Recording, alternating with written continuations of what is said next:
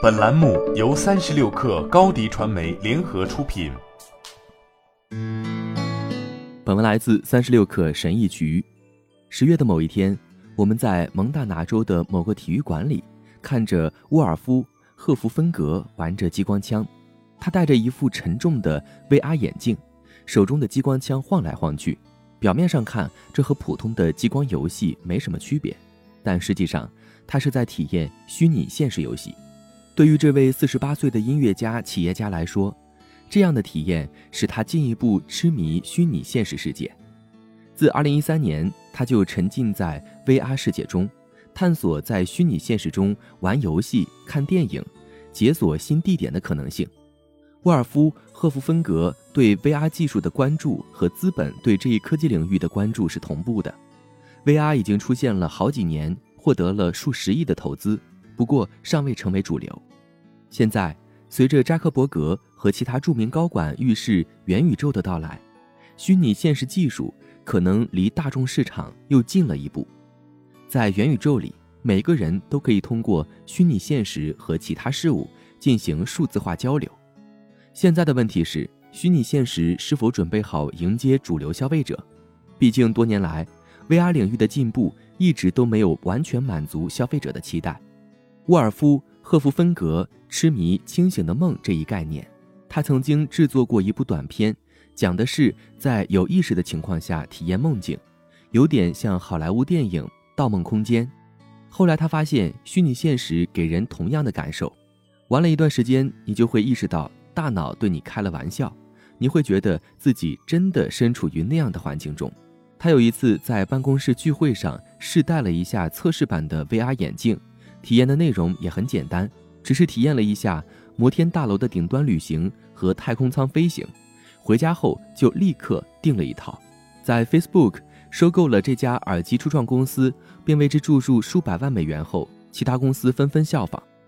斯坦福大学精神病学家、《多巴胺国度》一书的作者安娜莱姆克说：“这些幻想世界的本质是通过分泌多巴胺激活大脑中的奖励系统。”它具有令人上瘾的潜质，但是与其他成瘾物一样，受众的耐受性也会增加。随着次数的重复，人们产生多巴胺的门槛将越来越高。沃尔夫·赫夫芬格就表示自己很容易对新款耳机厌倦，因为他无法总是与他人产生真正联系。此外，虚拟现实与现实并不完全匹配，有时候会让他感到反胃。他有时候甚至觉得，真正走出门散散步会更有趣，但是这样的体验并不影响他一直购买最新款 VR 眼镜。有时候他甚至会花数百美元为朋友买眼镜，希望他们能加入他的虚拟现实生活中。当新冠疫情来袭，他将这项技术视为隔离期的解药。他还可以在一些 VR 聚会中与朋友和陌生人打成一片。有一次。他和一位女性朋友参加了 VR 世界中的年度波西米亚艺术节——火人节。他们在虚拟沙漠、营地等地方漫步，这让他产生了一种不安的感觉，因为他正在与一个不是自己妻子的人约会。我们在现实生活中出去玩了上百次，但从来没有约会的感觉。他在自己的 VR 世界里变得更漂亮了。后来，他把这一切向妻子坦白。作为补偿，他为妻子也买了一副 VR 眼镜。当夫妻两人一起进入虚拟世界的酒吧时，他常与之约会的女性朋友出现了。三人在虚拟现实中碰了面。我们就不能去一个没有你的女性朋友的地方吗？不等朋友消失，妻子就摘下了 VR 眼镜。这是虚拟和现实相互混合的时刻。过去他们三人经常碰面，但虚拟现实让再度碰面成了可能。沃尔夫·赫夫芬格很快就把自己的 VR 眼镜收了起来，但几个月后，他又发现了一段关于虚拟现实的太空海盗竞技视频。我曾一度对 VR 感到厌倦，但现在我又入坑了。